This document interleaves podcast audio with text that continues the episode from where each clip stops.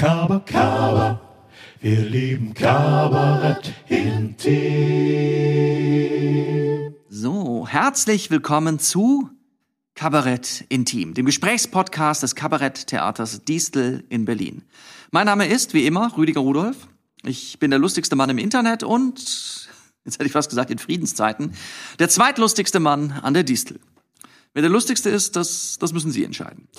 Ja, die äh, Spielpause, meine sehr verehrten Damen und Herren, geht dem Ende entgegen. Bald geht es hier an der Distel und auch ganz allgemein wieder richtig los. Aber was hier mit diesem Podcast aus der Not heraus entstanden ist, hat tatsächlich so viele Freunde hier im Haus und auch bei Ihnen, bei Ihnen da draußen gefunden, dass ich glaube, dass wir das alles hier noch ein bisschen weitermachen werden. Ich werde mir weiterhin KabarettistInnen und Autorinnen einladen, um mit Ihnen über unser Metier hier zu parlieren. Ganz einfach, weil ich es kann und weil es mir Spaß macht. Und besondere Freude empfinde ich auch heute wieder über meine beiden Gäste. Ich habe sie eigenhändig hier vor das Mikrofon gezerrt. Hier sind für Sie die wunderbare Dagmar Jäger und der hervorragende Matthias Lauschus. Bis gleich. Kabarett. So, und jetzt, meine sehr verehrten Damen und Herren, habe ich eine Premiere hier, haben wir eine Premiere hier bei Kabarett Intim. Es ist zum ersten Mal so, dass ich meine beiden Gäste hier im Podcast sehen kann. Wir sind geimpft, wir sind getestet, aber wir sitzen immer noch in gebührenden Abstand und deshalb kann ich Ihnen jetzt in die Augen schauen, wenn ich sage, hallo liebe Dagmar, hallo lieber Felix. Hallo, lieber Rüdiger. Oh mein Gott, ist das schön. Ja. Wunderbar. Wir haben uns, wir haben uns echt ganz schön, wir haben uns ganz schön lange nicht gesehen. Das, äh, ja. Aber Felix, ich fange mal mit dir an, wo ich dich hier gerade sehe. Wir haben gerade das Jingle gehört. Ich habe schon in einer anderen Folge gesagt, ich, ich habe es immer noch nicht genau verstanden. Was singst du da? Heißt es, wir leben Kabarett intim oder wir lieben Kabarett wir intim? lieben, wir lieben, eigentlich wollte ich ja sagen, wir lieben Kaba, also Ja. Kakaogetränk, Das, weißt du? Mhm. Und dann ist mir eingefallen, zack, könnte man noch Kabarett draus machen. fantastisch. Kaba der Plantagen, Ja, krank, genau. Trank, Trank, macht die Kinder Deutlich krank. Deutlich, de deutlich krank. Das war die äh, Variante im Osten. Ja. Deutlich. Was, was hattest du verstanden, Dagmar? Hattest du den Trailer schon mal Ja, na angehört? klar. Ja, ich habe es Ja. verstanden. Du hast es, du hast es, Ja. okay, es, also es, es liegt, es lag an mir. Nein, du, du kommst ja aus so einer hochdeutsch sprechenden, ich habe diesen Slang natürlich als lieben, wir lieben Kabarett intim. Okay. Aber du hättest auch zwischendurch ruhig mal fragen können. Ich hatte, ich hatte überlegt, aber dann habe ich gedacht, nee, Wolltest du nicht outen? damit fange ich die Podcast-Folge an, in der du bei mir zu Gast bist. Okay. Habe ich gedacht, das ist, ich habe, ich hatte gedacht, das ist ein guter Einstieg. Ja, absolut. Toll. Ähm, apropos guter Einstieg. Wir drei, die wir hier sitzen, wir haben uns ja kennengelernt. Wir hatten ja eigentlich einen sehr schönen Einstieg miteinander. Das, wir haben uns kennengelernt oder ich habe euch kennengelernt bei einem Stück. Also da hat ja wirklich die Sonne auf uns geschienen. Das Glück war uns hold, sage ich jetzt mal so, bei dem Stück, über das wir hier schon oft geredet haben. Zwei Zimmer, Küche, Start. Das, und das, das Verrückte für mich war, als ich da eingestiegen bin, in ein unfassbar eingespieltes Team zu kommen. Natürlich dich, Dagmar und Micha, von der ich nicht weiß, wie viele hunderte, tausende Vorstellungen ich schon miteinander gespielt habe, aber ihr beide, ihr habt auch schon viele Vorstellungen miteinander gespielt. Wie, wo, bei welchem Stück und wann habt ihr euch eigentlich kennengelernt? Wir haben uns kennengelernt bei dem Stück Nur Fliegen ist schöner, 1999, was als Sechserprogramm konzipiert war und dann sich nochmal abgespaltet hat und als Dreierprogramm weiterlief, allerdings von einer anderen Gruppe. Aber da habe ich Dagmar kennengelernt. Das also war 99, genau. Toll. Und das war eigentlich, leider war es kein so Erfolg, dieses Stück, aber der End, es ist von Ensikat gewesen. Es war eigentlich so vorwärts gedacht. Also er hat ja diese ganze Flüchtlingsproblematik schon, also so auf den Punkt gebracht, wenn du das heute bringen könntest, war natürlich für die 2000er Wende im Fernsehen nicht komisch genug. Aber äh, die Texte von Ensikat waren immer sehr gut und sehr ähm, tiefgründig auch, oder, oder also visionär. stimmig, philosophisch, visionär, ja. Und Peter Ensikat war damals auch künstlerischer Leiter? Ja, Ja. wir waren noch künstlerische Leiter und äh, wir waren manchmal, wie soll man sagen, ähm, es sollte manchmal nicht zu viel gelacht werden. Aber dafür hatten wir ja die Inge Ristock, äh, die, die das immer auf so eine ganz tolle Art äh, neutralisiert hat. Ne? Die, die hat immer die, die Konflikte so aus dem Bauch heraus so, so äh, beschrieben und Peter so ein bisschen philosophisch. Und das war zusammen ein unschlagbares Duo. Und- muss man mal sagen. Ich, die, Dame, die du gerade erwähnt hast, die war Kollegin mit auf der Bühne oder Autorin? Nein. Autorin. Autorin. Okay. Die hat nur geschrieben. Die war sozusagen wirklich das Pendant oder, oder ja, die andere Seite der Waage von Peter Ensikat. Also genau wie Dagmar das sagte, die hatte einfach ein Wahnsinnsgefühl für Unterhaltung und trotzdem Tiefgang. Also es ist Ja, wirklich. das ist, ging dir immer so irgendwie, man fühlte sich immer so ertappt, ne? oder, oder so bestimmte Sachen und sau komisch. also Loyot wäre mal so ein Stichwort. Wenn, wenn du an Loyot-Sketche denkst, Ja. dann ist das etwa der Stil, den auch Inge Ristock hervorragend beherrscht hat. Ja. Inge Rister, okay. Da gab es zum Beispiel eine Szene, da bin ich also echt nicht mehr geworden auf der Bühne. Und es war Eierlöffel-Szene zwischen Dagmar und Michael. Da ging es darum, Äh, Für, dass für, für die geneigten Zuhörer ganz kurz, Michael ist natürlich äh, der Kollege Michael Nitze, Michael den wir hier ja, schon im genau. Podcast hatten, ja? Da ging es darum, dass Dagmar als seine äh, Ehefrau ihm vergessen hat, einen Eierlöffel mit aufs Frühst auf den Frühstückstisch zu legen, weil er natürlich so derartig furchtbar war und als ein Affront, nicht nur ein Affront, sondern ein Angriff gegen seine Person bewertet hat. Und das schaukelte sich so wunderbar hoch, ja, diese ganze Szene. man denkt paarweise. Ja, man denkt, man muss Powers denken. Und, ach so, das war so ein, okay, das war Text oder das war der, Ja, ja. Das, Naja, das war, nein, das waren so Argumente. Das war, nein, das war Du hast nicht rein zufällig vergessen, mir einen Eierlöffel hinzulegen, das war natürlich die reine Absicht. absichtlich nicht hingelegt, Absichtlich verstehst du? Und so, das, wie die kleinen Ehestreitereien so sind. Nein, das war, da haben wir uns, wie gesagt, kennengelernt und das war eigentlich, weil ich immer so im Nachhinein denke, da sind wir dann aus dem Fernsehen so ein bisschen rausgeflogen mit der Live-Übertragung Silvester, weil es Jahrtausendwende haben alle gedacht, es kommt was ganz, ganz Lustiges, ganz Spritziges und es war doch ein bisschen, Viele haben das noch gar nicht so gesehen, was da an, an der Flüchtlingsproblematik auf die Welt zukommt. Also weil man will es ja erst so wahrhaben, wenn sie vor der Tür stehen. Also man möchte ja, das ist ja ein Problem von anderen Leuten, von anderen Ländern, von anderen Kontinenten.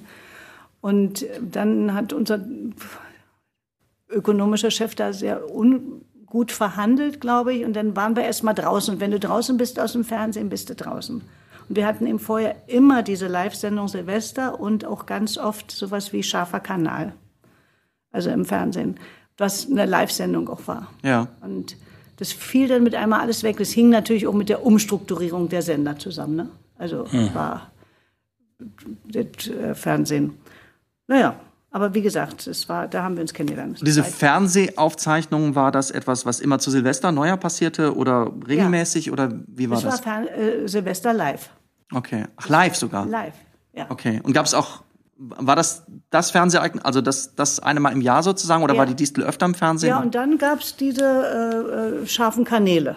Also das war so in unregelmäßigen Abständen. Ne? Da war's, war dann nicht mehr, als du da warst. Ne? Nee, da war ich schon Das weg, war, aber das hörte oft, glaube ich, mit dem. Mit, Noch nicht da. ja. Ja. Moment, da war ich schon weg. Da war ich noch nicht da. So, da warst du noch nicht da. So ist es. So. Wann bist du denn an die Distel gekommen? 99. 99, genau, hast du ja gesagt, genau. Und Java Kanal hat eigentlich diese, diesen, den Titel aufgenommen, der schwarze Kanal. Das war so Wollte ich gerade sagen. Ja. So eine, so eine Ideologensendung, ja. Äh, Wurde die auch so angesagt? Und jetzt für den kleinen Ideologen? Nein. Nein, nein, das, äh, der scharfe Kanal ähm, war genau, jeder wusste, äh, jeder ehemalige DDR-Bürger wusste, das ist Karl Eduard von Schnitzler, äh, äh, die, der Titel, also umgewandelt. Und weil das war oft sehr, ja, das war schon sehr ideologisch gefärbt. Das war eigentlich nicht auszuhalten. Also ich habe es eigentlich live nie richtig groß gesehen. Ich habe aber sofort die Melodie die, die, im Ohr. Du auch? Und den Adler, der auf dieser Ja, ja. Antenne schwebt. Hm? Okay. Felix, wie ging die Melodie? die, ist, die war so schräg, dass ich sie nicht vorsingen könnte. Okay. Sehr gut. Ich, ich wollte natürlich einmal direkt deine, deine Stimme hier zur, zur Geltung bringen. Du bist, Felix, wie 99 an die Distel gekommen. Du war damals, es wurde nach einem Musiker gesucht. Nehme ich an. Wie, wie, ist, wie war dein Weg hierher? Du warst nach Hans die Geige, ne? Genau. Ja. Also, naja. hm, weißt du vielleicht mehr? Nee, ich weiß gar nicht mehr. Das, da haben wir, waren wir nicht beteiligt. Wir hatten ja den fantastischen Bernd Wefelmeier Ja. und der Bernd Als musikalischen Leiter. der sozusagen. musikalische Leiter sozusagen. Und Ja. der Bernd brachte einmal äh, an Hans die Geiger, einen fantastischen Geiger, wirklich. Und da haben wir auch ein paar Programme gemacht, aber mit der Geige, das, ähm, der Reiz ist dann irgendwo ein bisschen weg oder es war ausgespielt. Also es hat den Bernd auch nicht mehr gereizt. Und dann ist ihm dieses Allround-Talent. Ja. Felix spielt ja nur, weiß ich nicht, das ist ja schon, das ist, äh, ist ja schon beängstigend, wie viele Instrumente er spielt und gut spielt und dann auch gut singen kann und dann noch spielen kann. Ist eigentlich, also eigentlich müsste die Diesel ja Bernd Wevelmeier noch mal eine Prämie geben, dass er, dass er Felix hier überredet hat. Ja, das, ich, das Gesamtpaket Matthias Felix Lauschus Ja. ist für ein Kabarett eigentlich wirklich ja unbezahlbar, sag ich jetzt mal. Du bringst, du bist Multi-Instrumentali, in, mu- mu- Ich bin Universaldilettant, ja? Du bist Universaldilettant. Ja Genau. gut, das ehrt dich natürlich. Sofort ähm, weiß man, dass, äh, wo deine Ambitionen liegen. Aber du spielst sehr viele Instrumente, ne? Zumindest so, dass es für die Distel reicht. Genau. genau. Das muss ich mal einschränkend dazu sagen, ich habe ganz viel angefangen und nicht wirklich richtig gemacht und hat mich jahrelang sehr geärgert. Und wenn ich immer Spezialisten auf irgendwelchen Instrumenten, die ich auch spiele, gehört habe, dachte ich, oh Mann, einmal so spielen können wie der Schlagzeuger oder wie die, der Gitarrist oder, oder so, ja, oder der Trompeter oder so. Und dann hat es ein paar Jahre gedauert, bi- bis mir so klar wurde, ach naja, irgendwie hatte ich das Schicksal an den Platz gesetzt, ähm, wo deine Fähigkeiten, sagen wir mal, ausreichen dafür und wo es auch geradezu gewünscht ist, dass man vielleicht auch nicht überqualifiziert ist. Ja. Und äh, äh, dass man sich da auch nicht so im Vordergrund äh, ackern muss oder so als, als Musiker, sondern Service machen, Begleitung machen. Und äh, ist natürlich schön, wenn man eine instrumentale Vielfalt herstellen kann, irgendwie, also viele Instrumente klingen lassen kann ähm, und dabei vielleicht nicht unbedingt ein Orchester bezahlen muss. Ne? Insofern äh, war das immer eine ganz gute Kombination, einen Pianisten und einen so einen, heute sagt man Sidekick, irgend so einen Ja. Typen, der noch einen Affen auf der Schulter hat und ein bisschen Späße macht und so. Hm? Da, du hast da eher einen Schalk sitzen. Ja. Ähm, Stimmt, jetzt sagst. genau. Naja, aber du spielst ja auch, sag ich mal, Instrumente, die sich zum Begleiten eignen. Ja. Aber auch, wo du mal, also solo, sag ich mal, brillieren kannst und auch nochmal Akzente setzen kannst. Also ich habe eben schon, als wir hier angefangen haben, versucht, die Anfangsmelodie, die du mit der Trompete gespielt hast, von zwei Zimmer nachzumachen. Das, Ach so, wenn das, das war so eine Morgenstimmung. genau. Maggie saß auf dem Sofa und hat die Briefe vom Finanzamt zerrissen und dann kam aber diese Trompete, die hat da, sag ich mal, so eine, so eine Größe reingeblasen. Ja, Stimmt, ja. ja, das, das mal so als, als, als Kompliment. Ja. Und genau, und dann kommt auch das da, ich bleib jetzt mal bei dir, Felix, da, dann kam auch das, das ganze Darstellerische da, dazu. Du hast ja auch schon auf der Bühne gespielt und, und, und Na, das kam so ein bisschen peu à peu. Das war in, in dem einen dieser Programme, die wir, von, der, von dem wir gerade gesprochen haben, der von der Inge Ristock, äh, das sollte ich übernehmen für jemanden. Da gab es nur einen Musiker und zwei Schauspieler, nämlich Dagmar und Michael. Und da waren schon mal hier und da so ein paar kleine Stichworte zu geben und ein paar kleine Einwürfe zu machen. Und mir hat das wahnsinnig viel Spaß gemacht. Ähm, und irgendwie hat sich im Laufe der Zeit dann hier und da was ergeben. Also bis dahin, dass wir dann also würde ich mal sagen, fast, nicht ganz, aber doch in äh, einem Stück zum Beispiel mit, mit Michael und ähm, äh, Eddie zusammen fast gleichwertig mitgesprochen habe. So. ja. Und Das das, hat mir Riesenspaß gemacht. Also Ja. war echt eine Herausforderung und äh, die Kollegen waren auch immer sehr nett zu mir und sehr nach, nachsichtig, weil ich bin auch leider mal sehr aufgeregt, ja. Ja. Nee, du bist ja auch zum Glück bei den musikalischen Proben mit uns relativ nachsichtig. ja. Sag mal, wann, wann hast du das so geahnt, was da alles auf dich zukommt mit dem Felix? Na, das hat sich ja so entwickelt. Na, erstmal bist bist du ja immer schon begeistert, wenn, wenn, äh, da ich ja musikalisch noch nicht so eine Leuchte bin oder so, aber wenn da so tolle, also erstens, wenn auf dich eingegangen wird, also wenn du auch begleitet wirst, was ja wichtig ist auch im Kabarett, weil du ja manchmal äh, doch nicht so stringent mit dem Takt oder wie es ich bist, also dass man da so eine Flexibilität merkt. Und wenn dann so eine es wurde so, so bunter, so reicher, die, die, die, die Begleitung. Und dann fiel ihm da noch was ein und da noch was. Und Felix hat ja die ganze Zeit zu tun. Es ist ja, Ja. nicht, wenn wir sprechen, dann muss er ja umstöpseln und das machen und das machen. Also es wurde ja immer, immer fantastischer. Ja. Und dann, ich meine, an so ein Solo zu denken von, äh, von dem 60-Jahre-Programm, das, äh, das ist einfach, das soll erstmal einer hinlegen, wo er, äh, Felix da durch die Musikgeschichte gesungen hat und gespielt hat. Das ist unglaublich. Ja. Aber es, äh, war eine schöne Entwicklung und ich meine, wir hatten ja keine doofen Regisseure hier, die haben ja immer gemerkt, was da für Kapazitäten sitzen. Ja, ja. Das, das haben auch schon hier bei mir im Podcast welche gesagt, dass man sagt, naja, man hat ja noch einen Darsteller mehr Ja. da unten sitzen. Mit dir. Und man hat auch ein bisschen mit dir noch einen Regisseur mehr da unten sitzen. Das ist auch was, was ich dann gemerkt habe. Wir haben ja zwei Zimmer, Küche, Start. Das ist so ein wichtiges Feedback. Das ist Weil so wichtig, ja. Weil du einfach jeden, äh, lustig in dem Podcast, du wirst nur mit Komplimenten jetzt überschüttet, Ja, lieber ich- Felix. ich staune. Naja, weil du sitzt halt da unten und man weiß, du bist halt die ganze Zeit anwesend und guckst zu und schaust dir das Publikum an und hast, siehst auch, sagen wir mal, wo noch ein Witz drin steckt. Ja. Und das ist ja, das ist ja das Wichtigste überhaupt, was, was wir brauchen, oder? Nach der, also irgendwann, man hat ja manchmal zwischen der 165. und 204. Vorstellung so ein kleines Loch vielleicht. So, wo man, wo es dann gut ist, dass man, äh, dass man neuen Input hat. Ich, ich habe manchmal so schon gedacht, oh Mann, ey, hättest du dich vielleicht mal doch lieber zurückgenommen. Weil es ist natürlich auch blöde, wenn du da oben agierst und ständig da unten inner sagst, na, wollt ihr nicht lieber das machen oder, oder so. Und dachte ich schon manchmal so beim Nachhausegehen, ah, vielleicht war es jetzt doch ein bisschen vorlaut oder so. Ja. Aber es hat mir irgendwie immer totalen Spaß gemacht, mich auch komplett in das Ding mit reinzuwühlen und reinzudenken und, und zu gucken, ist da, steckt da nicht noch irgendwo ein Witzchen drin? Und manchmal war das auch bestimmt daneben und so, ja. Äh, aber es, es, es, äh, es hat mich immer wahnsinnig gereizt. Da irgendwie, aber auch wirklich das Letzte rauszuquetschen aus dem Ding. Du, manchmal haben wir ja auch Sachen nicht angenommen. Richtig. So, habe ich ein schlechtes Gewissen, habe gedacht, Felix, ja, es ist, aber ich möchte lieber an der Stelle, ja. Der St- Genau. Was ist die bessere Pointe? Ja.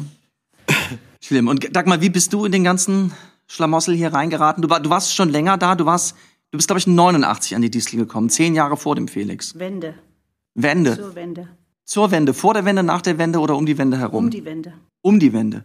Weil wir hatten eigentlich vor, ich wollte nicht mehr hier bleiben, sozusagen. Wir sind 88 nach Berlin, weil äh, es gab eine Möglichkeit, wo man die Familie nicht, wie soll man sagen, äh, wiedersehen könnte, wenn man, wenn man rübergeht. Wenn, äh, das hat eine Maskenbildnerin von uns damals in, in, in, in Karl-Marx-Stadt gemacht, heute Chemnitz, äh, dass das Kind schulunfähig ist. Also, dass der, der musste auf eine Waldorfschule. Ja. Und wir hatten mit unserem Sohn auch ein paar so eine Schwierigkeiten und er hat sich nicht so eingefügt in das, äh, Sozialistische Kollektiv. sozialistische Kollektiv. Und das tut Helm Und ja. dann war eben doch ein Schulwechsel und so und das wäre eine Möglichkeit gewesen, weil ich hätte es nie ausgehalten und so schlecht ging es mir auch nicht. Ich hätte es nie ausgehalten, meine Eltern nicht mehr zu sehen oder meine Ja. Schwestern oder so. Und dann war, war, hier, war ich hier frei und man muss ja irgendwie seine Kinder ernähren. Und dann kam hier die Anfrage, weil da äh, war ja der Wechsel von dem Otto Stark, dem ehemaligen Intendanten, zu Gisela Oechelhäuser. Und da wollte auch denn die Frau vom Otto Stark nicht mehr mitspielen. Und da haben sie ganz schnell jemanden gesucht und da hat das Fernsehen gesagt, Besetzungsbüro, da ist doch die Jäger, die ist doch frei. Und ja, und dann habe ich ja angefangen. Und habe eigentlich, äh, so, und dann kam die Wende. Und dann kam der 9. November und also äh, war äh, der 4. So, und das war alles so spannend und so schön. Ich war so glücklich, dass ich das in diesem Land erlebt habe, Ja. dass ich hier war. Und ja, und dann habe ich immer gedacht, na, zwei, drei Jahre, zwei, drei Jahre und dann gehst du wieder ans Richtetheater und so. Und hatte eine ganz tolle Freundin, die ja dann auch Oberspielleiterin in Mainz war und so. Und ähm, wo mein Mann noch ganz viel gearbeitet hat, immer mit ihr überall. Und dann habe ich immer gedacht, warum sagt sie denn nichts? Und sie hat zu mir gesagt, als sie dann aufgehört hat, dass sie krank war, na, ich hätte dich jederzeit besetzt, du hättest nur fragen müssen.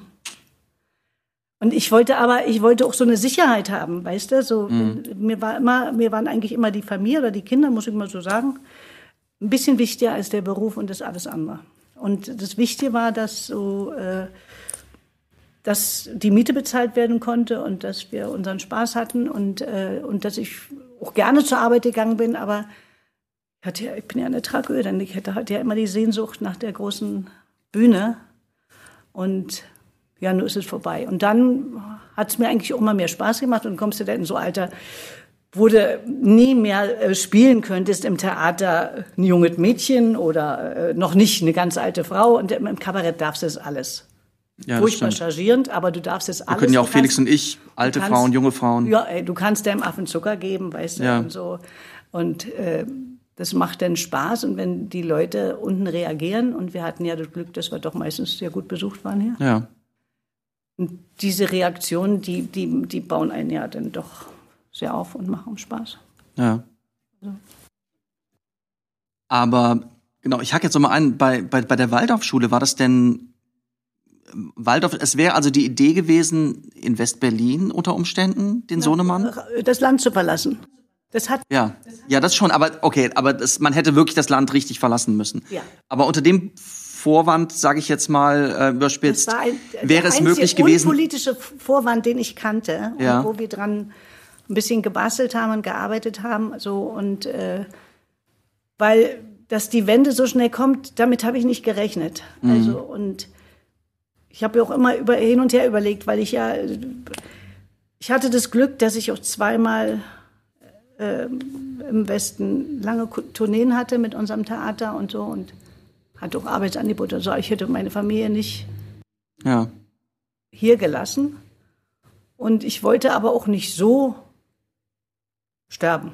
Ja, und In der DDR. jeder arme Grund hätte ja äh, vor allen Dingen nach sich gezogen, dass du Berufsverbot bekommen hättest Ja, hier. Ne? ja. Das ist wahrscheinlich mal zur Erklärung. Äh, Ja, und so war das dann so, war so angedacht, aber dann kam das alles so schnell. Ich habe hier angefangen zu probieren und dann waren diese Versammlungen und dann ging der, das war ja nur wirklich eine so rasante und aufregende Zeit und so eine glückliche Zeit. Also Ja, klar, und ich mein- ich hatte mit einmal keine Angst mehr. Ich hatte wirklich Ja. keine Angst mehr. Du hattest ja vorher manchmal so in der Kirche oder irgendwie so bei so einer Versammlung, einmal ist mir so passiert, habe ich was gesagt und dann habe ich gemerkt, Jetzt kickt er dich so genau an. Ich bin ja auch kein, kein sehr mutiger Mensch oder weiß ich was, weil ich immer dachte, wie verhält man sich? Ich kann darüber nicht urteilen. Wie verhält man sich, wenn man festgenommen wird oder was, also, also, oder bestimmte Sachen. Also, naja, und, und das mit einmal bei der großen Demo, da habe ich gesagt, das ist eigentlich so lächerlich alles.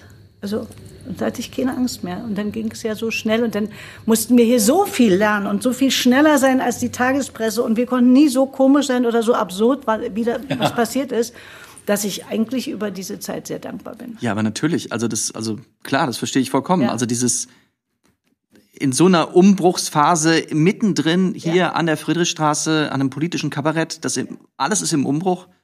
Ja, natürlich. War schön. Ja.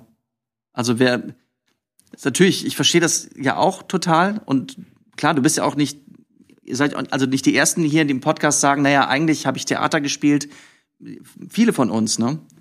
Ich glaube, das ist diese heimliche Sehnsucht wahrscheinlich auch oder wobei ich mich eigentlich immer als Handwerker begriffen habe. Ich bin ja kein Künstler oder kein Intellektueller oder sowas. Ich denke immer, dass man, dass man so eine Figuren oder so eine Rolle, dass man das versucht sauber handwerklich hinzukriegen. Das ist erstmal mein Beruf. Ja. Und wenn da vielleicht manchmal ein, ein Funke Kunst passiert oder so, dann ist schön.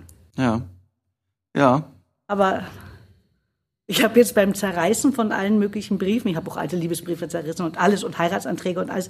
Ich habe alles Tabula rasa gemacht, ja. Oh. Aber ich habe so zwei, drei Briefe aufgehoben, wo, wo mir sowas ähm, von Zuschauern was ganz Schönes gesagt wurde, weißt du, so. Äh, Das heißt, du hast auch alle Distel-Textbücher, Plakate, nix alles. mehr. Ich habe nichts mehr, Du hast, du hast richtig, ja. okay. Ich bin du hast richtig die Magie gemacht. Ich habe die Magie gemacht. Ich bin jetzt Rentner sozusagen und, und ich muss mich verkleinern. Wir ziehen in eine kleinere Wohnung. Alte Leute sollen nicht mehr so viel Treppen laufen, weißt du. Und Oh Gott, Dagmar, da muss ich jetzt nachhaken. Du bist jetzt, du hast gesagt, ich bin jetzt Rentnerin. Bist du, wir haben die letzte Vorstellung an der Distel, die ich auch hatte und die wir vielleicht alle hatten, war am 16.03.2020 eine Vorstellung von Circus Angela. Wo wir da alle saßen vor der Vorstellung und einen Anruf bekamen vom künstlerischen Leiter, Am 11.3. am Am dritten. 11.3. Du hast, du hast recht, am 11.3. 12. Wo also dazu. klar wird, es, es wird jetzt bald kommen, es wird, die Theater werden dicht machen. äh, Es wird also ein, da haben wir zum ersten Mal den Begriff Lockdown gehört. Oder also in diesen Tagen haben wir den zum ersten Mal gehört.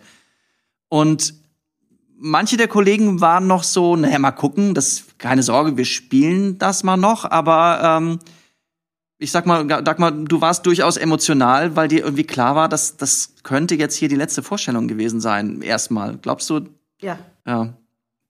Hat, wie sagt man, man hat es im Urin. ja. Ja, das war.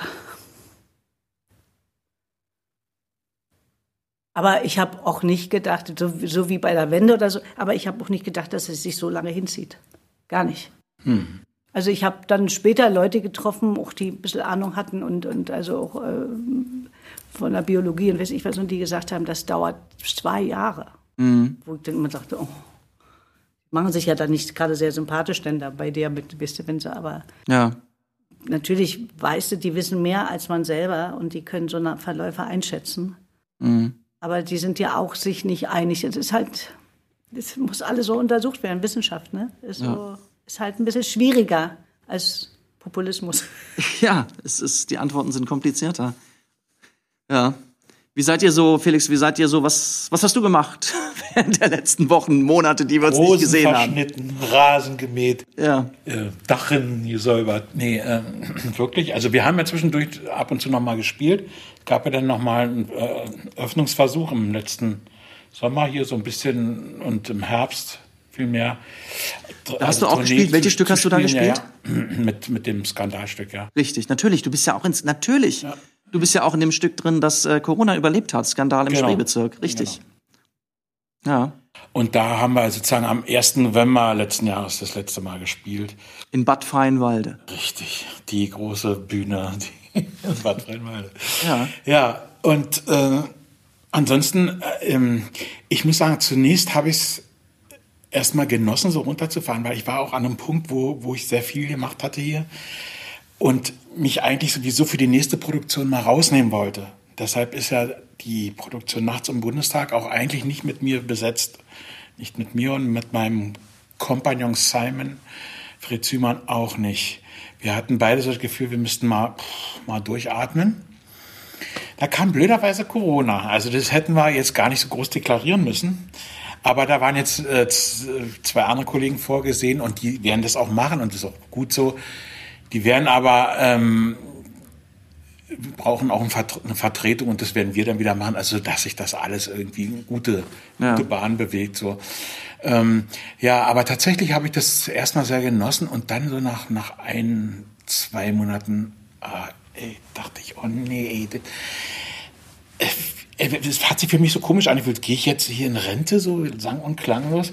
Das, das, ich musste ganz oft an dich denken, Dagmar. Da sagte, du hast so viel auch hier gemacht hier in diesem Laden und dann gehst du so pff, durch so ein blödes Ding hier so komisch raus. Also das muss irgendwie doch ein blödes Gefühl gewesen sein. Also stimmt.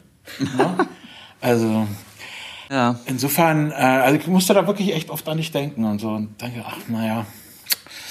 Naja, und dann juckt's natürlich irgendwann wieder und dann willst du auch wieder und ja. hast, hast Lust, ne? Jetzt habe ich dich eben schon hier im Haus getroffen. Du bist gerade schon vor Ort und probst. Was probst du? Wir proben, haben Wiederaufnahmeproben von diesem Skandal. Das ist jetzt ein ja. bisschen kompakter gemacht, also Corona-gerechter. Ähm, von der Zeit als auch von den Inhalten, äh, aber sehr sehr schön geworden. Also der Frank Vogtmann, der ja äh, das Stück geschrieben hat und auch mitspielt, der hat da echt ein Händchen dafür. So Sachen. Äh, ich dachte immer, diese ganze Corona-Kacke, wer will denn das noch hören? Wer kann denn das noch hören? Ich selber kriege ja schon immer eine Griebe, wenn ich den Fernseher anmache und nur noch Corona und Fallzahlen und und und diese Kriegsberichterstattung, das geht mir sowas von äh, auf den Keks, ja. Ähm, aber äh, er hat das äh, geschafft, dieses Thema ähm, zu bearbeiten und trotzdem so, dass es mich, äh, der wirklich viel äh, Information konsumiert, interessiert. Okay. Ja, also ähm, das heißt, es gibt neue Nummern in dieser Collage, wie Frank und ja, Robert es in der letzten Folge genannt haben. Er hat die Nummern einfach so gebaut und so ein bisschen verändert mit, mit, mit so guten Kunstgriffen so, ja, dass man ja. denkt, das ist ja verdammt up to date. also da hat er echt ein Händchen dafür. Ja muss man sagen. Ja. Abgesehen von dem. Ist denn, was, was denkt ihr denn, was das ganze Thema Corona, was, wie, wie groß schätzt ihr die gesellschaftlichen Veränderungen ein, die dadurch gekommen sind und wie, wie müssen wir das jetzt, eine sehr allgemeine Frage, aber wird das alles, müssen wir das alles bearbeiten im Kabarett? Ja, ne? Ich weiß es nicht. Also weil, weil man, ich habe ja die ganzen Extra-Meldungen schon und so immer nicht mehr hören können, weil ich wirklich auch finde, dass da im Fernsehen oder im Radio einiges falsch gemacht worden ist. Also ich, Ja, was meinst du? Na, es, es war zu viel und zu äh, dauernd auch über diese Zu reißerisch. Beschränkung der ne? Freiheit. Hm? Zu reißerisch auch. So reißerisch. So reißerisch, dass ich so denke, mein Gott, also äh, es war doch auch mit der In-Demo da, dann st- stand der Reporter beim RBB irgendwie, ach, 1. Mai, da habe ich auch gedacht, ja, schade, da war noch nichts los, aber es war, es, hier gleich passiert was, es passiert gleich was, oder so, also so eine, was mich so, so stört, weil, weil ich habe irgendwie ein bisschen Angst vor der Zeit, die jetzt kommt. Der, ich gucke ja möglichst keine äh, Talkshows mehr und nichts, aber gestern Abend habe ich den Gysi gesehen bei der Ilna und der hat was so, so richtig gesagt. Ich wusste nicht genau die Prozentzahl, aber es sind 20 Prozent der Bevölkerung, die du nicht mehr erreichst, die wir auch nicht erreichen hier durch unser Kabarett, also die auch nicht mehr an die Medien glauben und die an, also so, das ist verdammt viel. Das ist, äh, das ist, sind ja so groß sind ja unsere Volksparteien momentan 20 Prozent. Ne? Ja, dieser, dieser, auch die Diskussion jetzt um den Ostbeauftragten. Genau, ne? ja, auch das ist gesagt eine hat, die- Scheindiskussion, die jetzt äh, im Prinzip geführt wird. Ja. Der Mann hat eigentlich recht. Ne? Irgendwie hat er recht. Er hat gesagt, dass Teile der Bevölkerung für die Demokratie verloren sind. Ja, ne? genau. Ja. Und ich, denke das ehrlich gesagt auch. Ich meine, man muss, es muss nicht in Stein gemeißelt sein und kann in 30 Jahren sicherlich auch sich auch mal wieder was verändern. Aber im Augenblick als, als Bestandsaufnahme, denke ich, hat er recht. Und jetzt wird so ein bisschen so eine Scheinempörung von den etablierten Parteien geführt. Äh, ja, wir dürfen die Menschen nicht verloren geben. Ja, da, da hätten sie mal ein bisschen früher äh, Ja, aber äh, es, es sind doch nicht diejenigen, die im, im Osten gelebt haben, vor 30 Jahren. Es sind vor allen Dingen 30, 40, 50-Jährige, die jetzt nicht zu erreichen sind, die jetzt so für so den rechten Rand oder also so Ja. weißt du, zu, zu erreichen sind. Die haben doch gar nicht, so wie jetzt die alten Rentner, diese DDR-Sozialisation.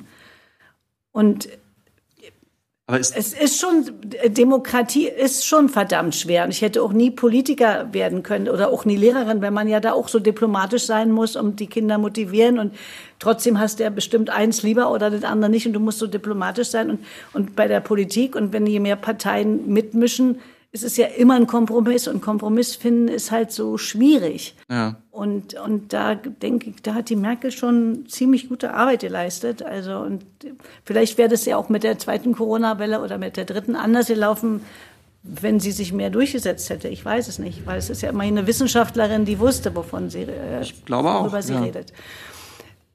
Aber, Aber ist das, um dann nochmal einzusagen, was du eben gesagt hast, so, dass die, dass die Leute, die vielleicht für die Demokratie verloren sind, dass das ja gar nicht die sind, die ein Leben in der DDR geführt haben, Mhm. sondern unter Umständen sogar vielleicht eher deren Kinder sind.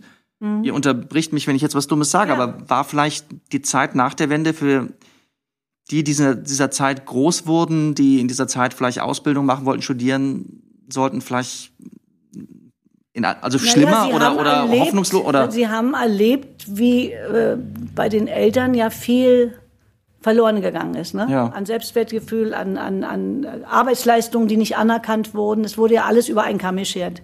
Ja. Und da hat man wirklich viel falsch gemacht. Und mich hat sehr positiv gestimmt, dass zum 30. Jahrestag so das erste Mal nach 30 Jahren differenziert berichtet wurde und auch emotional. Was, was, was haben denn die Leute durchgemacht? Denn die Wende haben ja nur die Leute im Osten durchgemacht. Im Westen hat sich ja nichts verändert. ich, ja, Ja, es ist so, ist so völlig anders. Wir sind ein Land, aber eine Bevölkerung hat einen totalen Umsturz erlebt mit allem. Also, und eine Bevölkerung lebt so weiter und hat jetzt da noch so, ein, so eine arme Verwandtschaft am Buckel. Und das merkst du eben doch manchmal von der, von der äh, Einstellung. Und da sind, glaube ich, viele Dinge verletzt worden. Und, und ich meine, die Politik hat sich nicht beeilt, hier irgendwie äh, äh, eine, eine Gerechtigkeit zu schaffen, dass hier gleiche Tariflöhne oder alles so äh, passiert. Oder man hätte ja nur annähernd die Gleichberechtigung der Frau denn vielleicht im Westen einführen können, die sie ja wirklich im Osten hatte. Also das ist so. Also, aber das sind vielleicht Verletzungen der Kinder, die das gemerkt haben und dann ähm, stilisiert man ja vieles hoch und ich glaube aber, die Welt ist so kompliziert und wenn ich jetzt dieses Komplizierte nicht will und da werden so ein paar starke Sprüche geklopft, so, weißt du, so wie raus aus der EU, dann geht's uns besser, wir zahlen so viel, dass wir so unglaublich viel Geld kriegen, das wird ja nicht gesagt. Also oder bestimmte Sachen, wie wir davon profitieren oder was willst du in dieser Welt mit mit mit mit, mit USA, Russland, China als kleines Deutschland erreichen? Du kannst nur als Europa in, in, in, äh, eine Macht haben, glaube ich. Also und auch äh, versuchen unsere Standards woanders durchzusetzen. Ich meine, noch sind wir nicht dabei, aber ein bisschen mehr Gerechtigkeit äh, kriegst du nicht, indem du dich jetzt abschottest und das kleine Deutschland machst. Glaube Ja. ich alles nicht. Aber ja. Das komischerweise in so vielen Ländern die Richtung ist im Moment. Ja. Mhm. Und deswegen, und ich habe eben Angst, dass das durch so schnell, dass ich so, so schnell wiederholen kann. Also, weil du ja manchmal auch schon Diskussionen in einer entfernten Familie so hast, wo du dann so denkst, ja, was war denn das jetzt für ein Zungenschlag oder was ist denn da los? Oder also ich habe auch Angst vom Wochenende da. Und ich bin froh, dass ich da nicht auf der Bühne stehen muss und äh, in Sachsen-Anhalt die Wahlen auswerten soll. Vielleicht wird es ja besser, als man denkt, aber es sind natürlich auch ganz wenige Hoffnungsschimmer am Politikerhimmel. Es gibt ja auch ganz wenige tolle Stars und ganz wenige tolle Kabarettisten. Es ist immer nur eine kleine Handvoll. Ne? Aber wir, die Masse, sind ja auch was wert. Der Felix, kriegen wir als Kabarett da noch das Ruder rumgerissen? Na, ich glaube, man, da sollte man seine Macht nicht überbewerten. Also ich glaube schon, dass, dass, Finde ich gut, ja? dass es äh, wichtig ist, dass man, dass es Institutionen gibt, wie das Kabarett, die Sachen spiegeln und äh, für die, die es interessiert, ähm, vielleicht auch hier und da zur Meinungsbildung beitragen. Äh, aber dass man jetzt politische Verhältnisse verändert, also da, da würde man sich auch selber ein bisschen viel aufbürden, glaube ich. Ja. Aber es ist natürlich ein angenehmer Spielraum, in dem man sich da bewegen kann. Also man kann reflektieren, man kann, ähm, man kann Sachen von sich geben und, ähm, und darauf hoffen, dass, es, dass man noch ein paar Gleichgesinnte trifft. Wobei ich ein bisschen Sorge habe, dass es dieses was, was wir eigentlich noch so kennen, diese, diese Gesinnungseinigkeit, die man ja sonst hatte, wenn wir auf die Bühne gegangen sind und irgendein, da wusstest du, also mindestens 90 Prozent kl- klatschen dir Beifall, ja, in deinem, in dem, was du da denkst, was du sagst und so. Und ich glaube, wir werden damit rechnen müssen, dass Leute jetzt aufstehen, Buh rufen, pfeifen, dazwischen rufen, sagen, ey, hier, Kasperköppe und so, ja, also damit, äh, damit rechne ich voll Ja, ich auch. dass sich ja. da echt was ändert jetzt da. Aber die müssen wir uns stellen, also es hilft ja nicht. Ja. Weil das so ist, dass man vielleicht in vielen Dingen politisch bis jetzt waren wir durch das irgendwie haben wir, hat man unter Umständen eine ähnliche Meinung gehabt. Ja. Aber Aber ich meine, ich kenne es ja schon aus dem engsten Freundeskreis, aus, selbst innerhalb der Familie, wo du merkst, es ist vermintes Gebiet. Lass mal lieber ein bisschen vorsichtig, lass mal mal lieber außen vor, äh, sonst gibt's hier äh, keine schöne Feier, die wir hier haben gerade. Ja. Ja. Es ist eigentlich schlimm, dass man so denken muss und schon so im Vorfeld ein bisschen vorsichtig sein muss. Bin auch noch nicht so richtig fertig damit, wie man damit umgeht. Ob man permanent sozusagen immer seine Meinung gleich hinstellt und sagt, Leute, also wer mit mir hier zusammen sein will, der muss das entweder so akzeptieren äh, oder der kann bitte schön gehen. Aber ähm, möglicherweise kommt es doch eher dazu. Ich habe mich jetzt mit einem, mit einem guten wiedergefundenen Bekannten gerade darüber unterhalten, der, der sagte, also ich bemühe mich jetzt darum, einen Kreis um mich zu ziehen, so einen Circle wirklich, und sagen, also du bist mit drin und du bist halt eben draußen, obwohl ähm, ich, weil ich, weil ich keine Lust habe, mich mit über Sachen, die für mich grundsätzlich klar sind, permanent auseinanderzusetzen. Das ist mir zu anstrengend, ja. Also äh, Sprichwort jetzt Corona oder, oder Natürlich, äh, ja. Hygieneregeln oder was weiß ich oder Leu- Verleumdung oder Chemtrails oder sonst irgendein Quatsch, ja. Er sagt, pass auf, dann lasse uns jetzt hier mal äh, verschiedene Wege gehen, ja. Ja, das scheint mir wirklich eine richtig grundsätzliche Frage fürs Kabarett im Moment zu sein. Also wie ist es unsere Aufgabe, unsere Meinung klar auf die Bühne zu stellen, wie wir dazu stehen, oder vielleicht widerspricht sie das auch gar nicht, also was ich gerade sage. Oder ich habe letztes Mal gesprochen mit Frank Vogtmann und Robert Schmiedel, den Autoren von Skandal im Spreebezirk, die ähm, da eher, also einmal klar einmal die Collage anbieten, aber auch sozusagen den diesen widersprüchliche Meinung, also in Form von verschiedenen Figuren auf die Bühne bringen. So.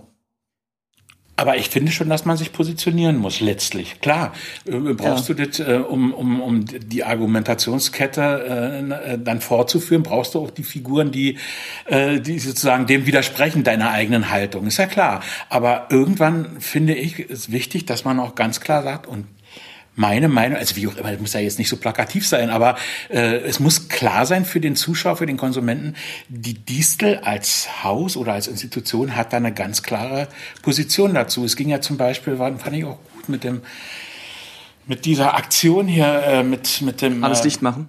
alles dicht machen, dass, dass man sich dann auch letztlich klar äh, positioniert und sagt, also es gibt keine, natürlich keine Repressalien gegenüber Leuten aus unserem Haus, die da ähm, anderer Meinung sind, aber wir als Haus positionieren uns hier ganz klar. Das finde ich schon wichtig. Ja. Was denkst du, Dagmar? Ja, ganz wichtig. Also, dass, dass ganz klar wird, das hier auf dem Boden der Demokratie, ob wie gut und wie schlecht die jetzt läuft, ist ja das Thema auf der Bühne. Ja. Also oder ich glaube sogar, ich, ich will gar nicht so ein Politiker-Bashing machen. Ich glaube, dass da doch einige Leute da sind, die wirklich äh, äh, ne, äh, wie soll man sagen, na, so ein Anliegen haben, die das verteidigen wollen und die wollen, dass wir hier in einem friedlichen und offenen Land leben. Und, und dafür äh, stundenlang Sitzungen machen und, äh, und äh, Gespräche führen und so. Aber diese Demokratie ist so, es ist so, die ist, das ist so schwierig, es ist so mühsam. Ja, das ist immer ein Ringen. Ne? Es ist so mühsam und das wollen viele nicht. Und da muss man ganz klar sehen, dass man hier auf dem Boden dieser, dieses Deutschlands steht und, äh, und das äh, und nicht hier von irgendeiner Corona-Diktatur spricht oder äh, Genau, also du hast das Gefühl, dass es da durchaus Stimmen gibt oder klar haben wir das, aber dass die, die genau uns das absprechen, also das oder die halt gegen die Demokratie arbeiten oder ja. Da Ja. habe ich, hab ich ganz doll das Gefühl, dass da so viel, es wird so viel immer so gepusht. Und ich meine, es ist ja jetzt durch diese Medien da, äh, äh, so im Internet und so, wenn ich mir anhöre, wie schnell Leute beschimpft werden und aufs Schlimmste beschimpft werden, also weil sie eine Meinung vertreten oder so, ist so Ja, und, und, und diese komische Terminologie, die auch Einzug Ja. hält. Also es wird jetzt so zum Beispiel von Corona-Faschismus permanent Ja. gesprochen. Da wird, ist ja fast wie LTI. Also es wird jetzt sozusagen ein, ein Themenkomplex besetzt damit. Es ist völlig absurd, ja. wie was? LTI? Naja, das, äh, das ga- gab dieses Buch äh, Lingua Tertii Imperium. Ähm, da wurde sozusagen die, die, die Sprache der Nazis aufgedröselt. Ja. Ähm, und äh, das äh, jetzt wird, wird sozusagen den Leuten, die hier um demokratische Verhältnisse wirklich ringen und sich bemühen, denen wird jetzt ein Faschismus, ein Corona-Faschismus. Also äh, erstens mal ist es eine, ähm, äh, es ist äh, eine absolute, äh, äh, wie sagt man, ähm, Umdrehung, also eine ja. ja, ein Anachronismus sowieso, Genau. aber eben, äh, also die Leute, die Opfer im, im, im Faschismus waren, also Mhm. die, die, die müssen sich ja sowas von beleidigt fühlen äh, durch so, so eine Terminologie, ja. Die Leute wissen überhaupt nicht, was Faschismus bedeutet, offensichtlich, ja. die wissen, ja, Da wird Diktatur, damit Faschismus. hantiert mit so einem Begriff und damit werden die, wird wieder eine Schublade eröffnet und wieder schön eine zugemacht und damit ist Ja. fertig, ne? Also ich hatte mal an der Kasse so ein, so ein Ergebnis, äh, Erlebnis, da, da einer vor mir, der hatte die Maske hier so über der Oberlippe und hinter ihm stand einer und sagt, sind Sie bitte so freundlich und machen die über die Nase? Ja, du hast aber wahrscheinlich dabei gewesen im Dritten Reich an der Rampe und hättest die Leute aussortiert. So eine Reaktion. Und, dann, und da merkt man eben schon mal auch, wie die Leute gleich so bereitwillig auf 180 sind, ja. Das ist unfassbar. Wahrscheinlich, weil sie es unterschwellig sind, ne? Ja, ja. ja, offensichtlich, ja. Klar. Ja. Aber ich verstehe es nicht richtig. Und wir sind ziemlich gut. Also natürlich hat jeder einzelne äh, Blessuren gelassen oder ist beschränkt worden in seinen Möglichkeiten durch diese, äh, aber notwendige hygienische Maßnahmen, um was einzudämmen. Guck dir doch Brasilien an oder, oder Indien, das möchte doch keiner. Also wir sind doch eigentlich ziemlich gut durchgekommen. Wir könnten doch auch ein bisschen zufrieden sein, aber es schafft doch keiner hier, mal die Leute mitzureisen oder mal zu sagen, man, das ist gut gelaufen, das ist gut gelaufen. Da haben wir einen Fehler gemacht, da waren wir übervorsichtig, okay, aber also so, so, so ein bisschen wie die Kinder eben aufbaust, weil du sagst, Mann, das hast du jetzt aber schon schön hingekriegt. Also so wahrscheinlich Ja. muss man so mit dem ganzen Volk mal reden. Naja. Das ist eine Persönlichkeit, die fehlt natürlich. Das, das hat die Merkel nicht, aber sie hat so viel richtig gemacht. äh, Hätte ich nie Ja, und sie hat aber auch leider niemanden um sich herum, der das vielleicht mal machen Ja, könnte. Der, der, der wirklich, der auch mal mitreißt und sagt und nicht nur immer wird, immer wird gegen jeden geschossen und jeder glaubt, dass er es besser kann. Und die haben sich ja alle, die Ministerpräsidenten, übertroffen, wie sie die Regelung auslegen und wie sie. Und das war wie ein Kindergarten. Na, und zuletzt auch zu wenig Information. Ja. Warum etwas ist, wie Ja. etwas wie gehandhabt wird, wo beim den letzten Maßnahmen der Fehler lag. ja. Vielleicht wird es ja auch immer mehr Aufgabe des Kabaretts, das zu moderieren. Ja, du, ich meine, wir erleben ja immer mehr Comedians Ja. und, und Komiker in, sag ich mal, politischen Berufen. Ja, wer weiß. Vielleicht können wir auch deshalb manchmal schneller zufriedener sein oder glücklicher oder haben nicht so eine Ansprüche. Erstens, weil wenn man den Beruf ergreift, also so ist man ja nicht, nicht so geldgierig, finde ich. Also da gibt es ja Berufe, wo man besser verdienen kann, sondern weil es einem Spaß macht oder wenn man auf der Bühne steht. Oder so. Aber vielleicht, wenn man sich besser ausdrücken oder ausleben konnte als andere, vielleicht ist es, äh, vielleicht fehlt ihnen irgendein richtiges Hobby oder so. Ja, ich hoffe der auch drauf. Ich hoffe ja auch auf Witze, ich habe es schon beim letzten Mal hier in der Folge gesagt, die so gut sind, dass vielleicht doch jemand denkt, ah ja, stimmt, ja, so ist es. Ach ja, so habe ich das doch gar nicht gesehen. Ich, ja, so. Naiv, ne? Ja. Sehr naiv. ja. Naja. Ähm, ja, aber warte, das habe ich jetzt hier, habe ich eine Notiz, ich nehme eure Einstellung zu Kabarett. Ist das, habe ich hier als Notiz stehen, auch sehr allgemein. Es erinnert mich an, das erinnert mich an Tucholsky hat mal geträumt. Tucholsky hat mal geträumt, hat einen Albtraum gehabt, er hätte äh, sein Deutsch-Abitur wiederholen müssen mit dem Thema Goethe als solcher.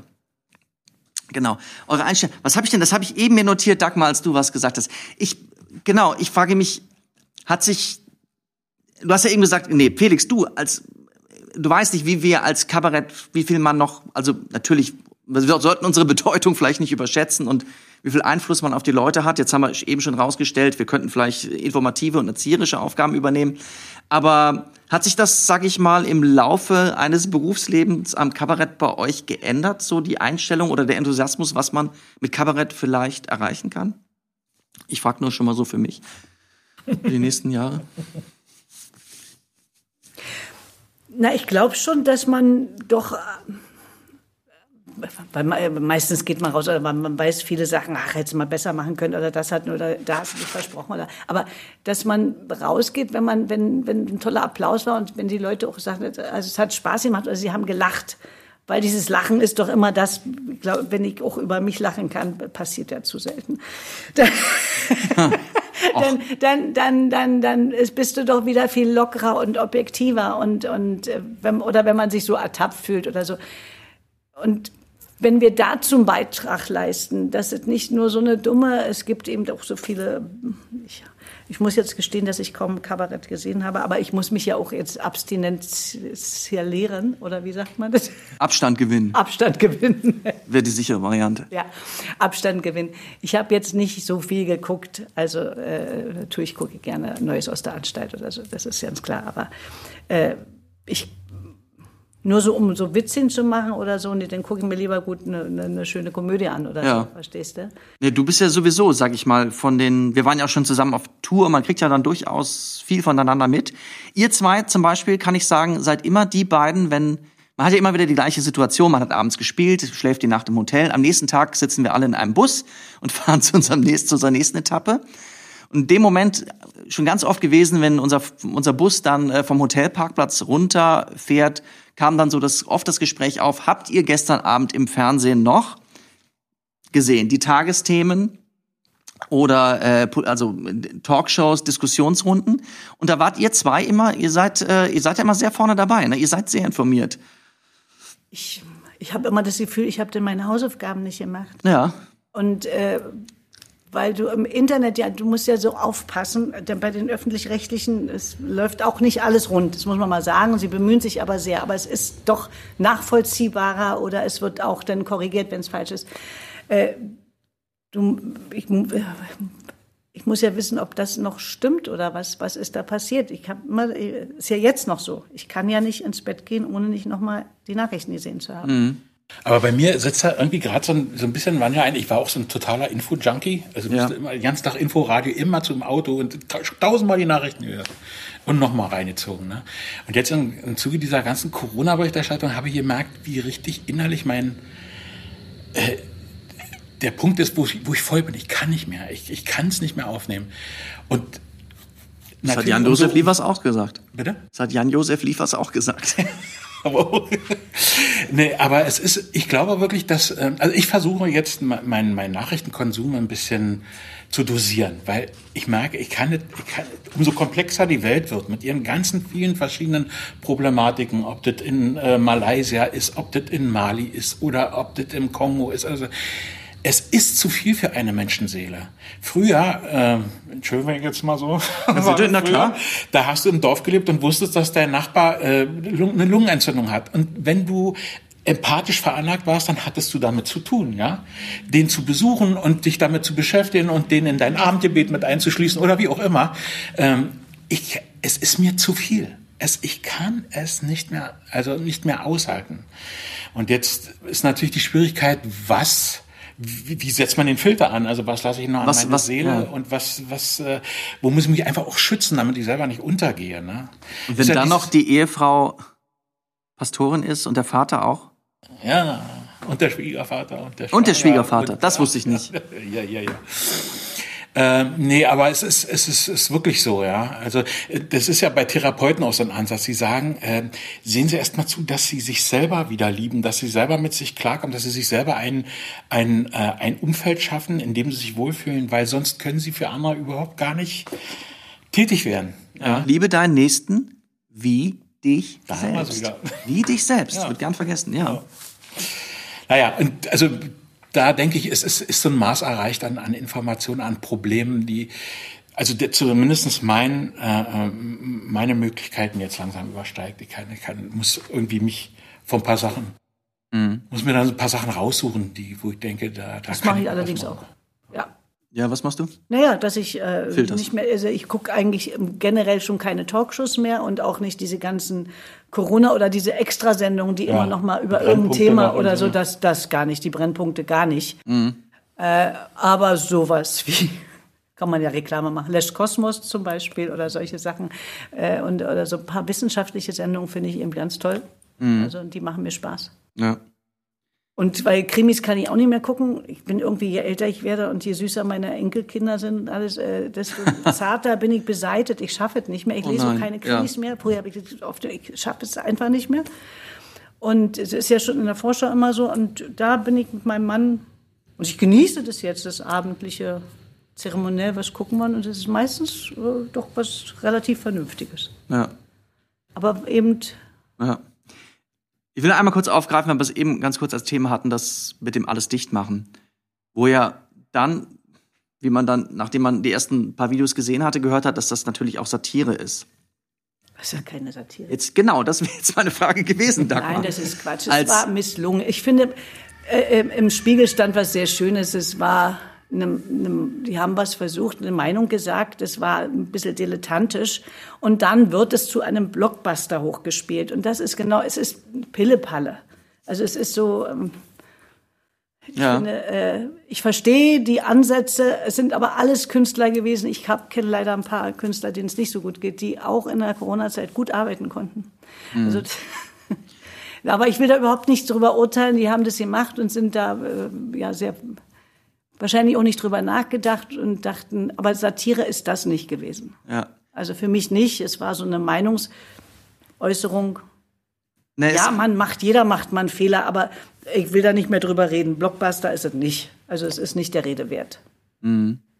ich hatte einfach das Gefühl, dass, naja, sa- sag ich jetzt mal mit dem, jetzt hier unser Stolz als Kabarettisten, aber Satire ist, ist nicht so leicht, ne? Nee. Und es wurde einfach zu viel durcheinander geworfen. Ja. Und Kritik ist nicht gleich Kritik. Und es ist extrem wichtig, Ja. zu differenzieren und zu gucken und, weil sonst wird's ein Scheiß. Und Ja. sonst fühlen sich die falschen Leute angesprochen. Und natürlich kann man im Nachhinein immer sagen, ja, aber ist doch schön, wenn wir jetzt eine Diskussion haben. Aber ich muss zum Wetterbericht jetzt auch nicht noch jemanden in die Diskussion einladen, der sagt, die Erde ist flach. Also es, es muss nicht jeder Standpunkt gleichwertig beleuchtet werden. Das war jetzt ein weiter Spagat, den ich jetzt hier gerade Ich meine, wenn du mit der, habe, mit der Schrotflinte schießt, dann musst du einfach auch in Kauf nehmen, dass die falschen Leute umfallen. Ne? ja. Das ist, ähm, das, man muss die Waffen schon gut schärfen und gut zielen.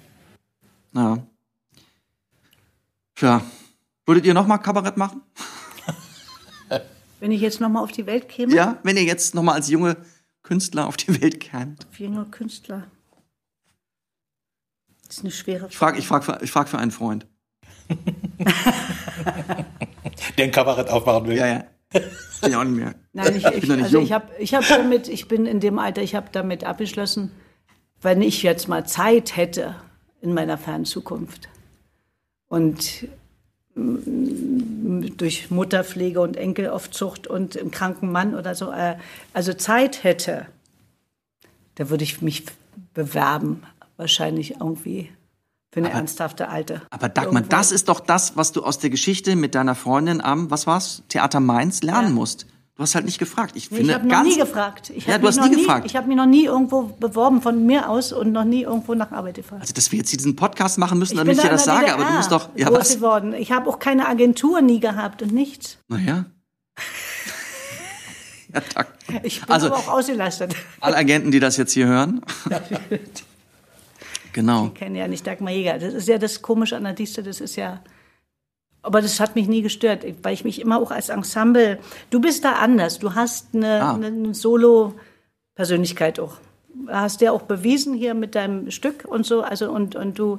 Ich habe mich immer wohlgefühlt in der Gruppe und ich hätte immer Angst gehabt. Ja, ich aber auch.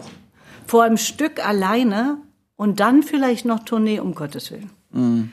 Alleine diese Touren und Hotelzimmer und dann ungeheizt und oh nee, Ja gut, also bei ungeheizt bin ich auch raus. Herrn der Heimat. fern der Heimat. Und Felix, was sagst du zu ungeheizten Hotelzimmern? Alleine? Finde ich nicht gut. Findest du nicht gut? Du bist auch eher so der Ensemble-Typ. Ja, unbedingt. Ach, Felix, wenn ich, da, ja, wenn ich das noch sagen darf, eine der schönsten Sachen, die wir erlebt haben oder die ich mit dir erleben durfte, war eine Autofahrt, die wir gemeinsam relativ am Anfang meiner Dieselkarriere gemacht haben zu einem Gastspiel, ich glaube auf Rügen. Und wo du mich mal quasi in diesen Fahrten von jeweils zwei Stunden, eigentlich, es war eine kurze Geschichte der Rockmusik oder des Muckens, ähm, aber auf hohem Niveau, auf sehr hohem Niveau in der DDR. Was, was, da habe ich sehr viel von mitgenommen wenn du dich erinnerst. Du bist, du bist ja, um das vielleicht auch nochmal, wir haben, Dagmar hat ernsthaft Theater gespielt, aber Felix hatte auch aber eine du, Riesenkarriere, ja. du hattest eine Riesenkarriere als, äh, als, als Rockmusiker und du, was, als, erzähl doch noch mal ein bisschen.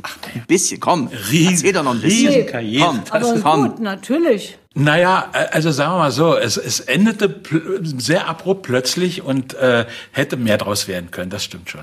Aber ähm, ja, ich hatte, hatte, wie gesagt, ganz großes Glück, ähm, Leuten zu begegnen, die ähm, Musik gemacht haben, die mich sehr interessiert hat und von denen ich auch immer irgendwie was lernen konnte. Ähm, und ich habe versucht, mich auch immer an die ein bisschen ranzuhängen. Also weil, weil, ja, weil, weil ich dachte, das ist alles mitnehmen, was ich, was ich so kriegen kann. Und da hatte ich eben hier und da doch wirklich Glück und hat, hat mich eben auch mal in den Rockpalast äh, gehievt und äh, nochmal sogar und ähm, hat dann allerdings ein jähes Ende gefunden, weil das da zum Streit kommt, also wie es jetzt sich für eine ordentliche Rock'n'Roll-Kapelle Ich wollte gehört. sagen. Und ähm, ja, und dann, und dann bin ich irgendwie in der Theatermusik gelandet. Ähm, Theatermusik auch schon vor der Distel? ja. Ah, okay. Das war in so einer Brecht-Revue. Und da habe ich dann wiederum Simon kennengelernt und der hatte, glaube ich, auch den Bernd Wevelmeier, dem hat er von mir ein bisschen erzählt, weil der Simon ja hier schon Vertreter für den damaligen musikalischen Leiter Bernd Wevelmeier am Klavier war. Und also die Interna kannte und wusste, dass hier bald mal eine Stelle frei wird, weil der Hans die Geige dann Ja, stimmt, Simon hatte ich angehört. Ja. Genau, also Simon müsste eine Prämie Und äh, ja, und der hat mich dann sozusagen hier so ein bisschen, bisschen reinlaviert. Ja, aber ich bin froh über die Zeit und mache bis heute noch hin und wieder mit einem fränkischen äh, Musiker zusammen Musik. Äh, Das ist allerdings auch fast Musikkabarett, kann man sagen.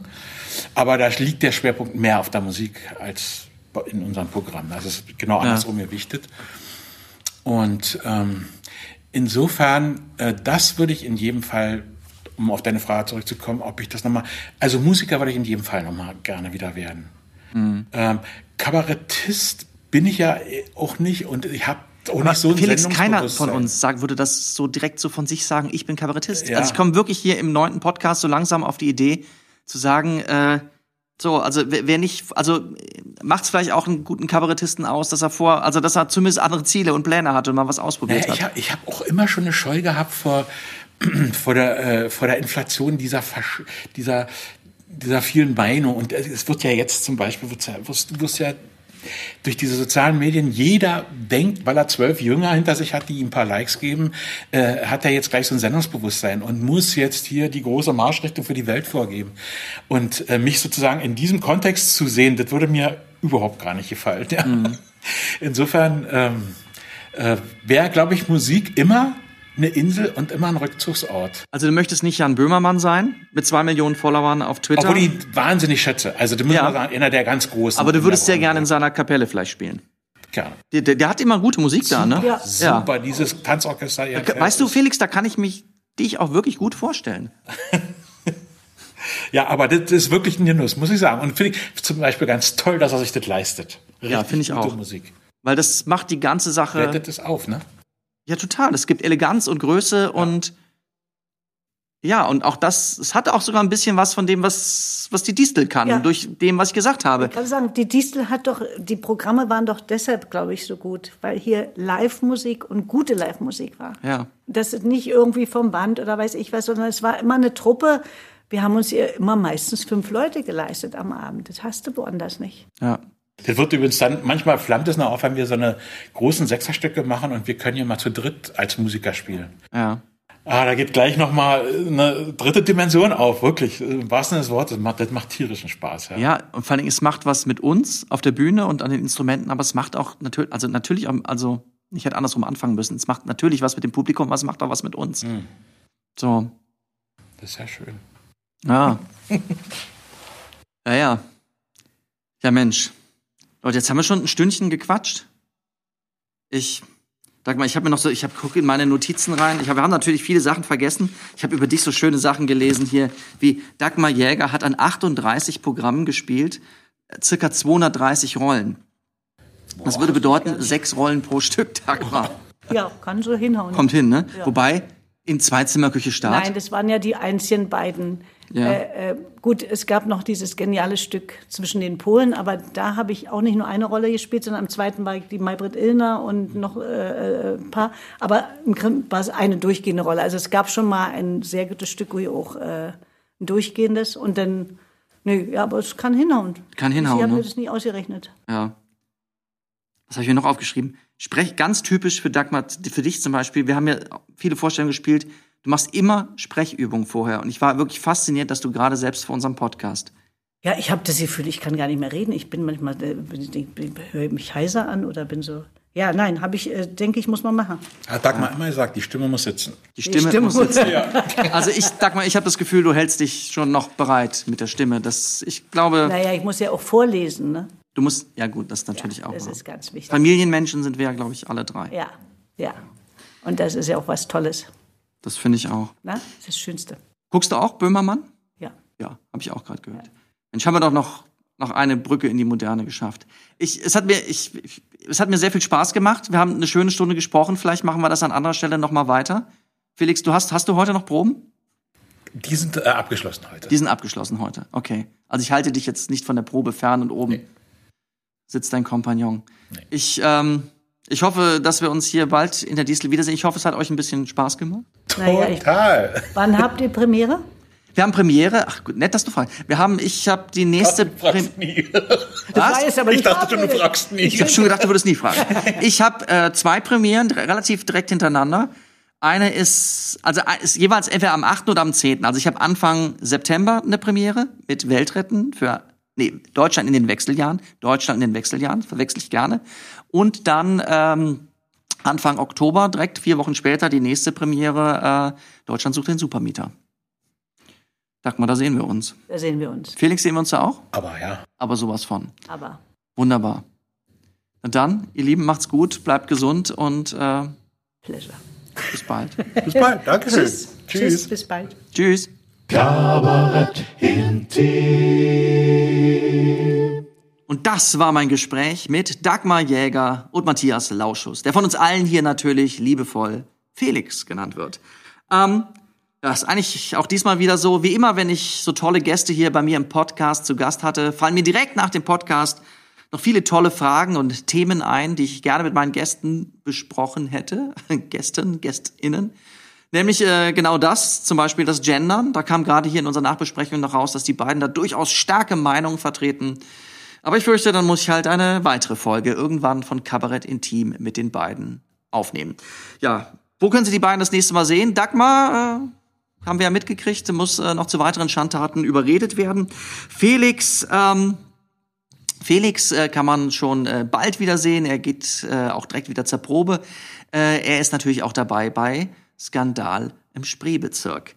Ähm, ansonsten das nächste Mal Kabarett Intim werde ich machen mit meinen beiden lieben Kollegen, KollegInnen Nancy Spiller und Sebastian Wirnitzer. Da freue ich mich sehr drauf. Sie haben natürlich wieder die Möglichkeit, diesen Podcast hier zu bewerten, zu empfehlen, da wo Sie es gerade getan haben oder auf der Webseite der Distel, distel-berlin.de. Und dann sage ich auch diesmal wieder, bleiben Sie gesund, bleiben Sie uns gewogen und dann hören wir uns bald wieder. Bis dann. Tschüss. Kaber, Kaber, Kaber. Wir lieben Kabarett intim.